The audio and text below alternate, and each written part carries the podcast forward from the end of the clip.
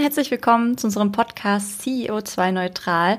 Wir begrüßen euch wie immer zu unserem Austausch mit spannenden Gästen dazu, wie denn eigentlich Unternehmen, UnternehmerInnen und MitarbeiterInnen sich äh, auf die Reise begeben können zu einem nachhaltigen Unternehmen und das auf jeglichen Ebenen, ökologisch, ökonomisch und sozial. Wir, das sind wie immer Nils und ich. Moin Nils, wie geht's? Ja, Maike, mir geht's gut. Schön, tolles Wetter heute. Heute Abend Derby. Äh, HSV gegen St. Pauli, da freue ich mich schon drauf. Und äh, ich freue mich auch auf unser Thema natürlich. Heute beschäftigen wir uns nämlich mit dem Thema Gemeinwohlökonomie, äh, kurz äh, GWÖ. Und da ähm, haben wir Mick Petersmann zu Gast. Äh, Mick ist Volkswirt, hat Verlagsmanagement gemacht und war dann äh, Geschäftsführer beim BUND äh, in den 90er Jahren und hat dann halt äh, das im Auftrag des GTZ, damals heißt es ja, heute heißt es GIZ, also Gesellschaft für internationale Zusammenarbeit, äh, lange gearbeitet und äh, war zuletzt dann 18 Jahre lang Geschäftsführer äh, bei AFS für interkulturelle Begegnungen mit Sitz in Hamburg. Ja, genau. Und ist jetzt freiberuflich tätig, äh, mitwirkend im Netzwerk X und ist Gemeinwohlberater zur Aufstellung von Gemeinwohlbilanzen durch Unternehmen und Kommunen. Ja, und wie bin ich auf, auf MIG gekommen? Äh, das war über Ole, Ole Langbehn von Inorio, äh, den ich über die Entrepreneurs for Future äh, kennengelernt habe. Und Ole hat mir nämlich erzählt, dass er eine, Gemeinwohl eine Gemeinwohlbilanz erstellt hat und eben sehr happy ist durch die Begleitung von Mick und äh, ja, da haben wir irgendwie gedacht, okay, wir sind ja auch irgendwie gerade noch dabei und mal zu überlegen, was macht denn eigentlich für uns Sinn? Wonach richten wir uns denn aus? Ist GWÖ ein Thema für uns? Und deswegen äh, freue ich mich halt sehr, dass wir hier Mick heute zu Gast haben. Hallo Mick. Ja, hallo Maike und hallo Nils. Ganz herzlichen Dank, dass ihr mich eingeladen habt. Und ja, ich bin gespannt, wie unser Gespräch verläuft und was ihr für Fragen habt. Ja, ja. Äh, zunächst mal würde mich mal interessieren. Also du bist ja schon ein etwas älterer Hase, wie ich ja auch ein älterer Hase bin. Und mich interessiert ja mal, was hat dich eigentlich motiviert, dich mit dem Thema Nachhaltigkeit auseinanderzusetzen? Also du bist ja schon relativ lange halt dabei, BUND. Gab es da irgendwie so ein außenlösendes Moment oder bist du born green? Äh, wie, wie bist du eigentlich dazu gekommen? Also wenn man die Geschichte anguckt, muss man, muss ich dann leider sagen, ich bin eben noch deutlich älterer Hase als du, Nils. Ähm, also im Grunde so ein Alt-68er. Äh, und äh, ich bin eigentlich zu diesen Nachhaltigkeitsfragen äh, über zwei Zugänge gekommen. Äh, der eine Zugang ist, dass ich sozusagen von Jugend auf ein politischer Aktivist war und äh, die Vorstellung hatte, dass man die Politik nicht den Regierenden überlassen darf, wenn man sie gewählt hat. Manchmal wählt man ja auch etwas, was dann gar nicht in der Regierung landet. Also man muss sozusagen äh, sich auch äh, zwischendrin kümmern. Ähm, das war der eine Zugang, also gesellschaftliche Bewegung ähm, für ja die Bedürfnisse äh, von Menschen. Und das war in den äh, 70er Jahren, waren das vor allen Dingen soziale Fragen. Ähm, und also zu den ökologischen Fragen bin ich eigentlich über die Anti-AKW-Bewegung gekommen. Das ja dann schon ein bisschen später, also Mitte der 70er eigentlich, ähm, Anfang der 80er. Äh, und das hat sicherlich dann auch mit dazu geführt, dass ich ähm, nach meiner äh, Tätigkeit in Verlagen äh, diese, dieses Engagement äh, als Geschäftsführer vom BUND äh, suchte. Ähm, das war dann Anfang der 90er. Äh, und ja, da äh, hatte ich das Glück, an einer interessanten Studie ähm, mitzuwirken, also als Manager, nicht als Wissenschaftler, äh, die wir zusammen mit dem Wuppertal-Institut durchgeführt haben, äh, Zukunftsfähiges Deutschland. Und da wurde zum ersten Mal der ökologische Fußabdruck ähm, also analysiert und zwar im globalen Kontext auch verglichen. Und dann hat man da so Studien gemacht, was zum Beispiel äh, mit dem Joghurtbecher, äh, was der für einen ökologischen Fußabdruck hat und wenn der dann gefüllt wird, ähm, also irgendwo anders und transportiert wird und so weiter. Und das waren so äh, Dinge, also die mich aufmerksam gemacht haben, ähm, die mich aber damals noch nicht wirklich, also praktisch ergriffen haben. Das ist also sehr viel später, dass ich sozusagen diese Öko-Fragen auch zu einem praktischen ähm, Impuls äh, aufgenommen habe. Ja, ähm, also motiviert hat mich äh, eigentlich so eine biografische Geschichte, die durch die äh, End 68er ähm, ja, motiviert war. Ja, ja spannend. Total spannend. ähm, Nies hat es ja eingeleitet am Anfang. Wir wollen über Gemeinwohlökonomie oder GWÖ sprechen. Mick, was können wir uns darunter vorstellen? Was ist das? Ja, dazu sage ich vielleicht, äh, wie ich auf die, selbst auf die Gemeinwohlökonomie gekommen bin. Mhm. Ähm, also nachdem ich aufgehört habe, als äh, Geschäftsführer zu arbeiten, wurde ich äh, Dozent an der Karlsruhe International University und habe dort Kurse gegeben für Sustainable Development. Das bezog sich sozusagen zurück auf diese BUND-Zeit. Äh, und äh, da äh, haben wir dann mit den Studierenden äh, diskutiert über Brundtlands Nachhaltigkeitsdefinition. Also soziales, ökologisches und ökonomisches müssten in eine Balance gebracht werden. Äh, und die Studierenden, die sagten, hm, das ist jetzt irgendwie in den 80er Jahren schon entwickelt worden und auf UN-Ebene äh, vereinbart. Äh, jetzt haben wir hier die Sustainable Development Goals, aber wenn man sich jetzt die Realentwicklung anguckt, geht es doch eigentlich genau in die andere Richtung. Warum ist das so? Und da gab es dann ein paar Studis, ähm, die haben gesagt, ah, wir wollen in unserer Seminararbeit uns auseinandersetzen mit der Donutökonomie und der Gemeinwohlökonomie. Äh, und da haben sie eine, also eine super ähm, Präsentation äh, gezeigt, äh, wo es eben de Croissants, also die haben Croissants verteilt und es ging um äh, Postwachstum, also um äh, Beendigung des Wachstumskurses. Ne? Äh, und die haben gesagt, ähm, und zitiert, was also die Donutökonomie und die Gemeinwohlökonomie auch gemeinsam haben, nämlich die Vorstellung, dass die Wirtschaft vom Kopf auf die Füße gestellt werden muss. Äh, und na, da habe ich also dieses Buch von dem äh, Christian Felber, der ja der Begründer eigentlich der Gemeinwohlökonomie ist, äh, so ungefähr vor zwölf Jahren, äh, habe ich dann gelesen äh, und da war ich äh, geflasht von. Das fand ich total überzeugend äh, und zwar in der Hinsicht, ähm, dass er äh, ein, eine Art des Wirtschaftens ähm, durchdeklinierte, die den Menschen dienen würde und nicht vor allen Dingen den Gewinnen von großen äh, Unternehmenseignern. Äh, ja? Äh, und dabei die planetaren Grenzen äh, außer Acht lassen und die soziale Basis der Gesellschaft äh, immer mehr zum Erodieren bringen. Das ist ja das, was wir eigentlich äh, erleben in den letzten 30 Jahren von neoliberaler äh, Wirtschaftspolitik. Ähm, naja, ihr, ihr habt den Christian Felber vielleicht auch schon mal äh, gesehen. ähm, der macht dann ja auf der Bühne den, den Kopfstand um das zu signalisieren. Also die Gemeinwohlökonomie äh, muss eben äh, die Wirtschaft wieder auf die Füße stellen. Und das heißt, Menschen definieren, Gesellschaft definiert, wie eigentlich Wirtschaft ablaufen soll. Und naja, wir haben dann ähm, The Great Transformation äh, gelesen, ähm, also Bücher, die deutlich machten, dass unser ja, Alltagsverständnis, äh, dass es gar nicht anders geht als neoliberal. Und dass ähm, der Markt es schon richten wird für alle, ja, äh, dass das äh, also eine Ideologie ist.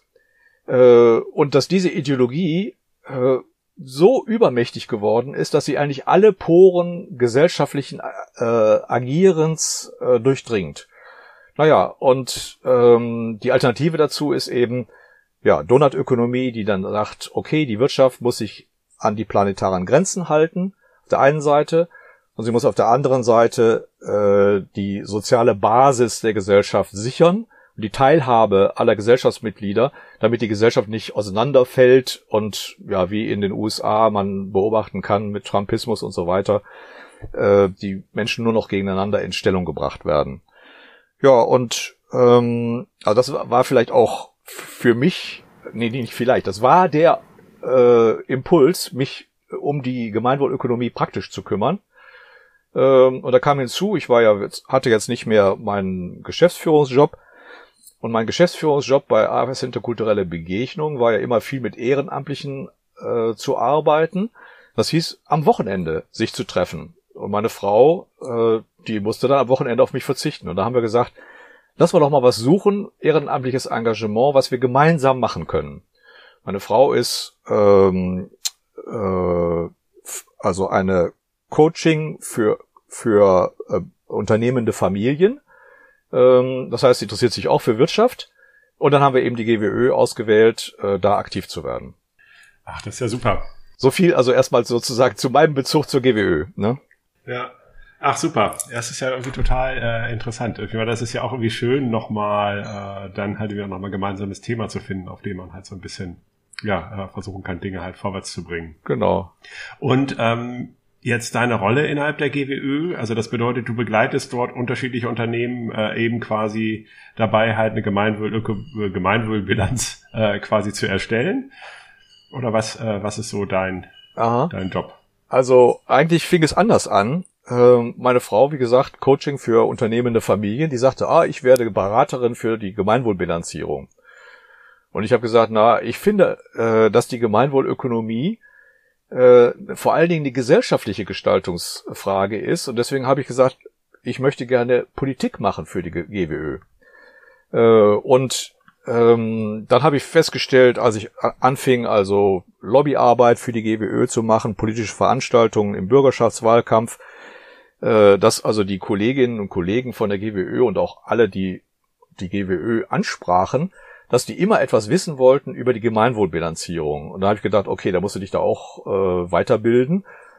Ähm, das kommt daher, dass die äh, Gemeinwohlökonomie als politische Bewegung eigentlich nur ein wirkliches, wirkliches Instrument entwickelt hat, und das ist die Gemeinwohlbilanzierung, mit der herausgefunden werden soll, ob ein Wirtschaftsunternehmen oder eine Organisation äh, oder in welchem Ma Maße es Beiträge zum Gemeinwohl erbringt mit seiner Tätigkeit.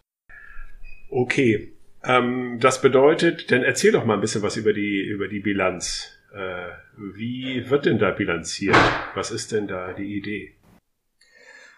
Okay, ähm, die äh, Gemeinwohlbilanz, äh, die tritt ja erstmal an die äh, neben die Finanzbilanz und die befasst sich damit, was ein Unternehmen in seiner gesamten Existenz äh, an Gemeinwohlbeiträgen äh, produziert.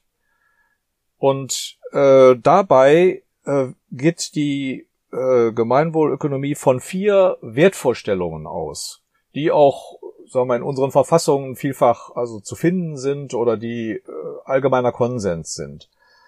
Ähm, die erste Wertvorstellung ist, dass es in der Lieferkette menschengerecht zugehen soll. Ähm, also äh, keine Überausbeutung, ähm, ökologisch nachhaltig und so weiter. Das ist die erste Wertvorstellung. Äh, die zweite Wertvorstellung ist die soziale Gerechtigkeit im Unternehmen selbst, also Lohnspreizung, ähm, ja, der soziale Ausgleich, äh, der soll durch das Unternehmen befördert werden. Äh, der, der, die dritte Wertvorstellung ist die ökologische Nachhaltigkeit. Äh, und die vierte Wertvorstellung ist äh, gesellschaftliche Teilhabe, Mitwirkung, Mitentscheidung, Transparenz. Also Demokratie. Also das heißt, das sind vier Grundwerte, die, ja, ich denke mal, gesellschaftliche, gesellschaftliche Konsense auch repräsentieren. Und es wird jetzt untersucht, ob die äh, Stakeholdergruppen, mit denen ein Unternehmen agiert äh, und in welchem Ausmaß es äh, zu diesen Wertvorstellungen oder zu diesen Wertzielen äh, Gemeinwohlbeiträge tatsächlich äh, erbringt. Also äh, in Bezug auf die Lieferanten, äh, in Bezug auf die Finanziers, äh, in Bezug auf die äh, Kunden, in Bezug auf die äh, äh, Gesellschaft als Ganzes und auch auf die Eigner. Ne? Das sind die äh, Stakeholdergruppen, äh, in, also über die Interaktionen, äh, die dann entsprechende Gemeinwohlbeiträge ähm, produzieren sollen, die untersucht werden und bewertet werden. Das ist also mal grob ähm, das Raster, äh, das Bewertungsraster. Und was ich interessant finde äh, an der Gemeinwohlbilanzierung sind Fragen des Herangehens. Das erste ist, so, die Gemeinwohlbilanzierung soll unbedingt partizipativ erfolgen. Weil die Vorstellung ist, Gemeinwohlbeiträge, die müssten eigentlich jedem am Herzen liegen. Und es ist wichtig, dass jeder diese Gemeinwohlorientierung auch für seine ganz konkrete Tätigkeit, Alltagstätigkeit äh, im Auge hat und im Kopf hat, äh, damit er immer wieder sich selbst auch fragen kann, das, was ich da mache, trägt das zum Gemeinwohl mehr oder weniger bei? Oder das ist sogar abträglich. Ja? Ähm, also Partizipation, Organisationsentwicklung ist sozusagen der erste äh, Aspekt. Der zweite Aspekt ist, ähm, dass es also die Gemeinwohlbilanzierung einhergeht mit Selbstevaluation und mit Fremdevaluation. Selbstevaluation, man bewertet sich selbst. Äh, und das ist so eine entscheidende Fragestellung.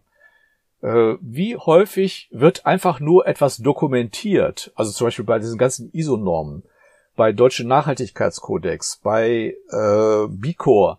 Du dokumentierst anhand von Fragestellungen, äh, wie du da stehst als Unternehmen. Aber es wird nicht bewertet. Ja, und das ist natürlich ein interessanter Prozess, äh, diese Diskussion untereinander partizipativ. Wie ist das nun einzuschätzen? Sind wir da besonders gut? Sind wir da mittel? Sind wir da also total schlecht? Müssen wir da unbedingt was tun? Und damit kommt sozusagen dieser Impuls zu Handlung, also Verbesserung, Veränderung. Ne? So, und dann gibt es eben Fremdevaluation. Ähm, also die Gemeinwohlbilanzierung wird unter Umständen unterstützt von einem Berater. Äh, aber dann gibt es eben die Auditoren, ja, äh, die sind unabhängig davon und die kommen und sagen dann, na, das habt ihr aber total überschätzt, also wie groß da euer Beitrag ist. Ähm, und oder auch umgekehrt, die sagen, oh, da seid ihr aber sehr bescheiden mit euren Selbsteinschätzungen. Ihr seid da eigentlich besser als der Durchschnitt und das könnt ihr dann auch entsprechend äh, dokumentieren. Ne? Ähm, also ähm, diese Fremdevaluation, die dient einfach dazu, das Instrument ambitioniert zu halten. Zumal ja die Zielsetzungen nicht welche sind, die mal irgendwann in Stein gemeißelt sind, sondern die ich sag mal, Moving Targets sind. Ich sage ein Beispiel. Äh, jetzt gibt es CO2-Preis. Ja, äh, der muss entrichtet werden von, äh, also in bestimmten Branchen. Ne? Das ist also sozusagen ein gesellschaftlicher Standard für CO2, CO2-Emissionen kosten etwas. Ne? Und wenn du diese CO2-Emissionen jetzt bezahlst, dann bist du sozusagen äh, gesetzeskonform unterwegs. Ne? Tätest du es nicht, äh, würdest du äh, Gesetzesstandards, Gesetzesstandard äh, also durchbrechen und unterbieten. Ne? Und das hat natürlich dann entsprechenden Niederschlag, also in der Gemeinwohlbilanz. Äh, und diese ges gesellschaftlichen Standards, die verändern sich ja in Zeit. Ja, und dementsprechend muss natürlich auch diese Ambition der Gemeinwohlbilanzierung äh, sich verändern in ihrer äh, tatsächlichen Zielsetzung. Ja. Ich hoffe, dass das so einigermaßen rübergekommen ist. Absolut. Ähm, vielleicht kannst du mir gerade nochmal auf die Sprünge helfen, Mick. Also du hattest jetzt B Corp, DNK und so ein paar genannt. Und mhm. ich hatte jetzt rausgehört, sozusagen, was ihr sagt, ihr, ihr, geht noch einen Schritt weiter, sozusagen, noch mehr Parameter, die gerade irgendwie wahrscheinlich gesellschaftlich ähm, sind mit einzubeziehen. Und vor allem, das hattest du rausgestellt, sozusagen das Partizipative da stärker anzugehen als über einen klassischen Fragebogen. Habe ich dich da ähm, richtig verstanden? Ja. Also ich glaube, äh, dass das eigentlich das Letztere, das Entscheidende ist. Ähm, also ich habe so in meiner äh, Geschäftsführungstätigkeit äh, in der Bildungsoration, in der ich war, also interkulturelle Begegnungen, haben wir auch so ähm, Qualitätsmonitoring gehabt. Also wenn man zum Beispiel zertifiziert werden wollte als Bildungsanbieter in Hamburg, dann gibt's da entsprechenden Verein und da musst du dann äh, ja zeigen, dass du bestimmte Standards der Durchführung von Bildungsveranstaltungen äh, einhältst. Ne? So, das, das stellst du fest, wie ist es? Ne? Ähm, und dann gibt es am Ende irgendwie ein Gespräch Und dann sagen die, ja, das ist ganz guter Standard oder hier und da müssen sie sich verbessern. Äh, aber im Prinzip ist das eine Arbeit, die machst du für einen Aktenschrank. Das Dokument wird hinterher abgelegt äh, und damit hat sich's. Äh, das kann aber natürlich in Sachen Nachhaltigkeit nicht so sein, weil äh, die Gesellschaft und das Wirtschaften ist im Augenblick total nicht nachhaltig. Das heißt, es muss sich verändern, ganz grundlegend verändern. Und deswegen ist Organisationsentwicklung äh, so entscheidend, nicht nur etwas feststellen und dokumentieren, sondern sich darüber klar werden, wie man denn die Verbesserung erreichen will. Das ist der entscheidende Punkt. Ja? Und da würde ich sagen, ist also diese, äh, der große Unterschied zum deutschen Nachhaltigkeitskodex zum Beispiel. Ja? Äh, natürlich kann man den deutschen Nachhaltigkeitskodex als Geschäftsführung auch nehmen und kann sagen, ah, wir haben jetzt äh, also dokumentiert, dass wir in den und den Bereichen also ganz gut sind und in den anderen Bereichen noch nicht so gut. Das wollen wir jetzt ändern und darauf basierend dann Organisationsentwicklung machen. Kannst du auch machen. Äh, aber wenn du sozusagen diesen äh, Bewertungsprozess der Gemeinwohlbilanzierung direkt partizipativ zum Anlass nimmst, diesen, diesen Pfad sozusagen zu designen der Veränderung, ja, dann ist also das Optimum sozusagen äh, erreicht mit der Gemeinwohlbilanzierung. Ah, super. Hört sich aber nach einem längeren Thema an. Also ist ja mal, also ist jetzt auch nicht so was Punktuelles, sondern also man verschreibt genau. sich quasi äh, der Gemeinwohlökonomie und äh, geht dann quasi auf diesen Weg drauf. Und wie lange dauert das bis zur ersten Gemeinwohlbilanz? so typischerweise? Also typischerweise äh, benötigt eine partizipative Gemeinwohlbilanzierung irgendwie einen Zeitraum von einem halben Jahr. Äh, da geht man, macht man irgendwie sechs Workshops, halbtags oder so, äh, hängt von der Unternehmensgröße ab, in welchem Ausmaß also du alle beteiligt, also alle Mitarbeiter beteiligen kannst oder eben äh, Mitarbeiter aus verschiedenen Abteilungen zusammenholen holen musst und holst, ja, in, in einer Art Taskforce, ja, äh, und die treffen sich dann ja einmal im Monat ne, äh, und machen erarbeiten die äh, Gemeinwohlbilanz, diskutieren ganz stark über diese Wertvorstellungen, diskutieren über die Bewertung, ne, und zwischen den Workshops werden die Daten, die man braucht, die sind eigentlich ziemlich ähnlich wie beim deutschen Nachhaltigkeitskodex, ja? Äh, da gibt es natürlich ein paar Bereiche, es ist anders, aber der deutsche Nachhaltigkeitskodex, der fragt zum Beispiel nicht äh, nach der Lohnspreizung im Unternehmen, ja, äh, oder der fragt auch nicht danach, ob zum Beispiel Bildungsmaßnahmen äh, in großen Unternehmungen nur, äh, sagen wir mal, den äh, ersten drei Hierarchieebenen äh, groß zukommen und in den äh, also Blue Collar Worker also kaum was passiert oder so. Also solche Fragen gibt es dann in der Gemeinwohlbilanzierung, die gibt es bei anderen vielleicht nicht, aber das ist nicht der entscheidende Unterschied. Ne?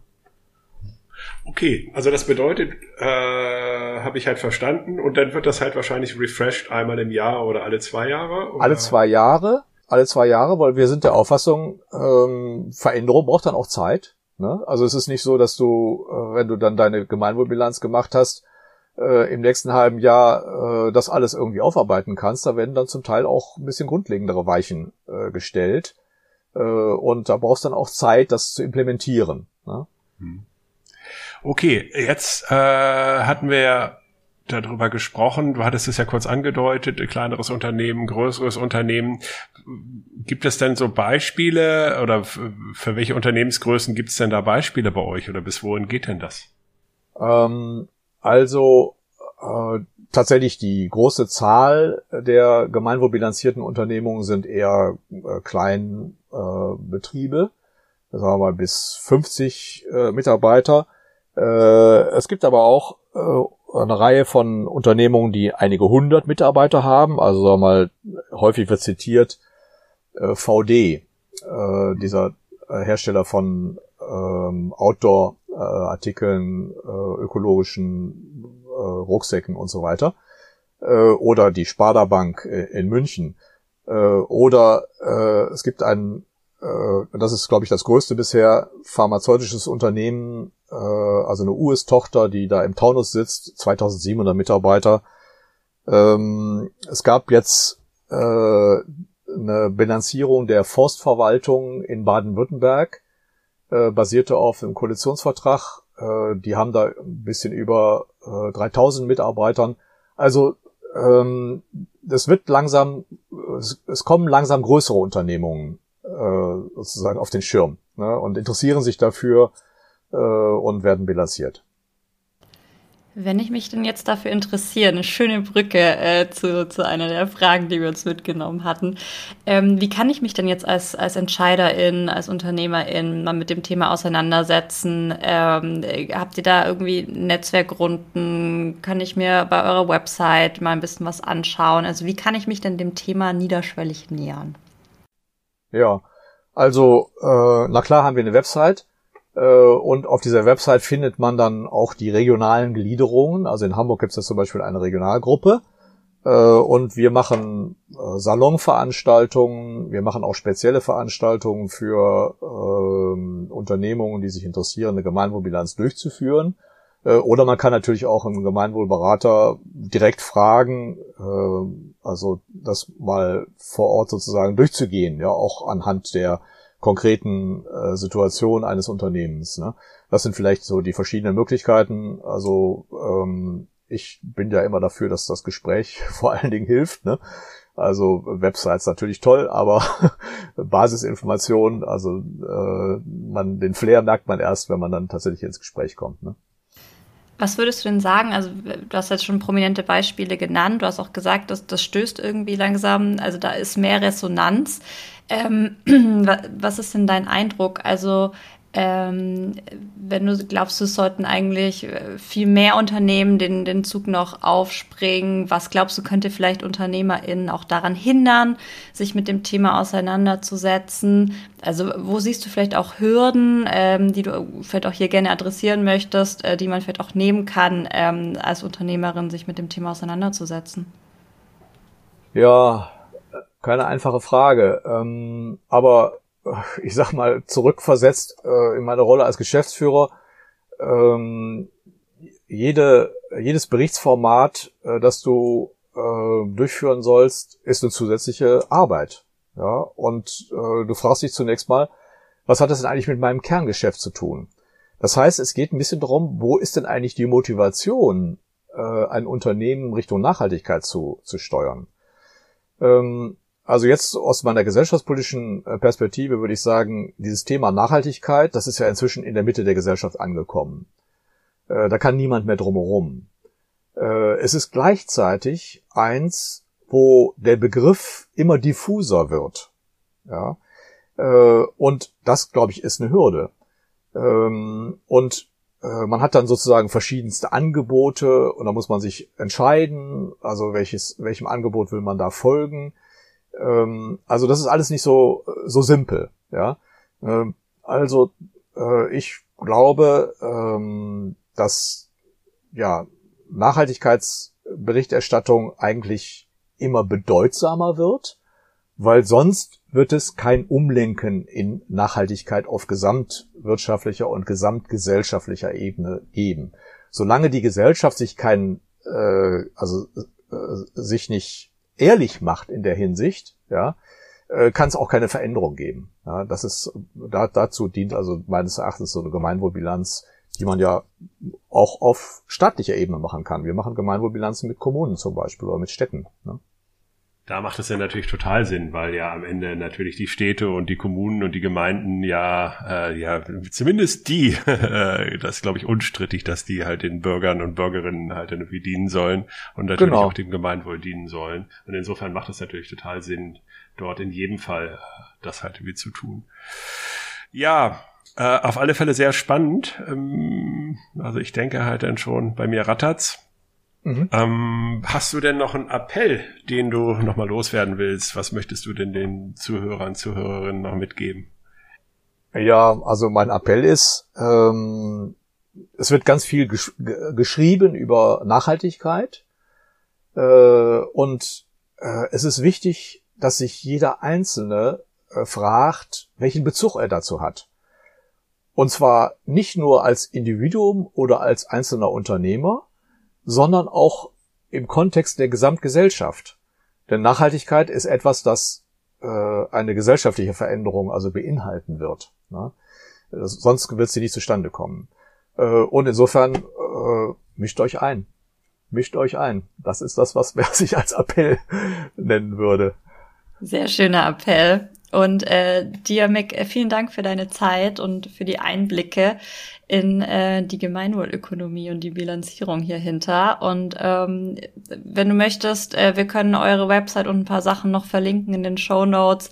Wer da irgendwie jetzt Interesse dran gefunden hat, ähm, bin ich mir sicher, da können wir was bereitstellen, damit der oder diejenige sich dann auch mal weiter informieren kann auf dem Thema. Vielen Dank an dich.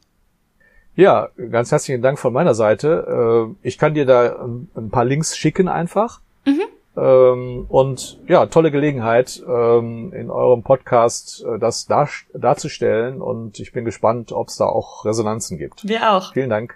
Danke dir. Danke. Ciao. Tschüss.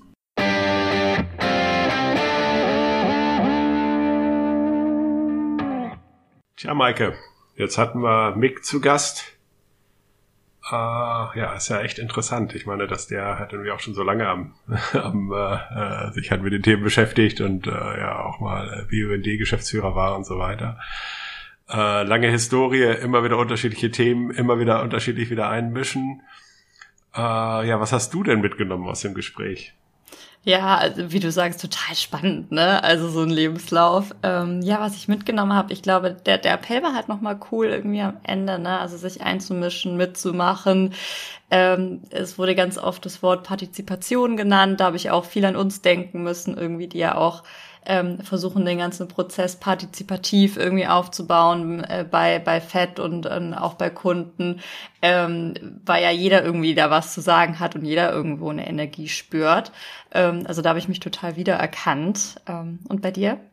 Ja, ich finde es schon interessant, äh, dass sich halt auch die Rolle von Unternehmen, also diese, also, also das nochmal anders zu betrachten. Also dort einfach auch äh, mal zu schauen, wo tragen wir eigentlich was gesellschaftlich bei, auch als Unternehmen. Also über das reine, äh, ähm, das reine Geld verdienen und die reine Inhaberperspektive.